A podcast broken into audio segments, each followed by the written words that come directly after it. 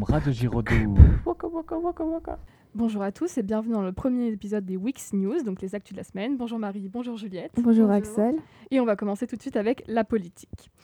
Les présidentielles de 2022 sont au cœur de l'actu et un sondage de l'Institut Harris Interactive a mis pour la première fois Éric Zemmour au second tour de l'élection présidentielle avec 17% des voix. Il passe donc devant la présidente du Rassemblement national Marine Le Pen avec 14% des voix et derrière Emmanuel Macron avec 20 24% des voix.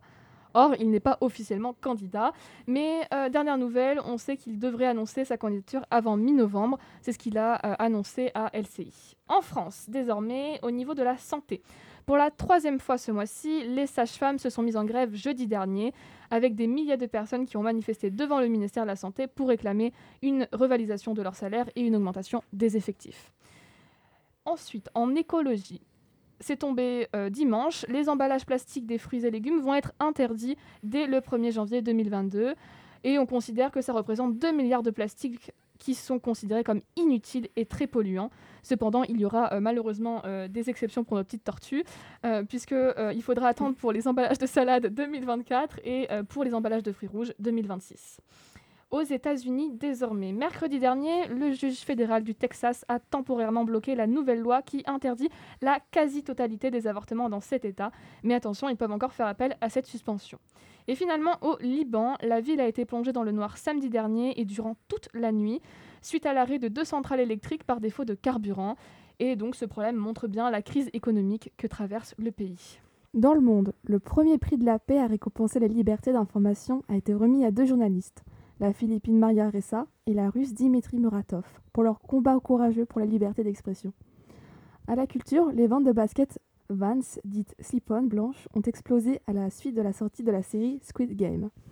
En effet, c'est le modèle de chaussures que portent les héros de cette série sud-coréenne diffusée sur Netflix.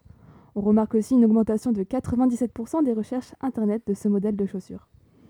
Série, pour les grands fans de Game of Thrones, la première bande-annonce de House of Dragon la nouvelle série déclinée de Goth est sortie. Elle se déroule 200 ans avant la saga culte et était attendue en 2022 sur les chaînes américaines HBO. Pour le sport, pour le sport, nous passons donc à la rubrique foot avec Kylian Mbappé qui, lors du match contre la Belgique, a fêté dignement sa 50e sélection. À seulement 22 ans, ce joueur professionnel est devenu le plus jeune joueur de l'histoire des Bleus à atteindre le cap des 50 et a battu Karim Benzema de 2 ans. Tennis. Vendredi, Emma Raducanu, la jeune joueuse britannique de 18 ans, a repris le tournoi d'Indien Wells aux USA. C'était son premier match depuis sa victoire à l'US Open il y a trois semaines. Quant au basket, Pau Gasol a annoncé sa fin de carrière mardi, dernier. Cette légende espagnole de 41 ans a joué plus de 20 ans en NBA et est reparti avec deux titres avec les Lakers et 10 médailles internationales avec l'Espagne. Et enfin une bonne nouvelle, en médecine, un nouveau traitement contre une forme agressive du cancer du sein va autorisé et disponible en France le 1er novembre. C'est une très bonne nouvelle, car cette forme de cancer touche 15% du cas de cancer du sein, soit 9000 personnes chaque année. On n'oublie pas, on est au octobre rose, tous ensemble contre le cancer. Et nous vous remercions pour ce premier podcast. Merci. Merci. Boum boum, Radio Giraudoux. Waka waka waka waka.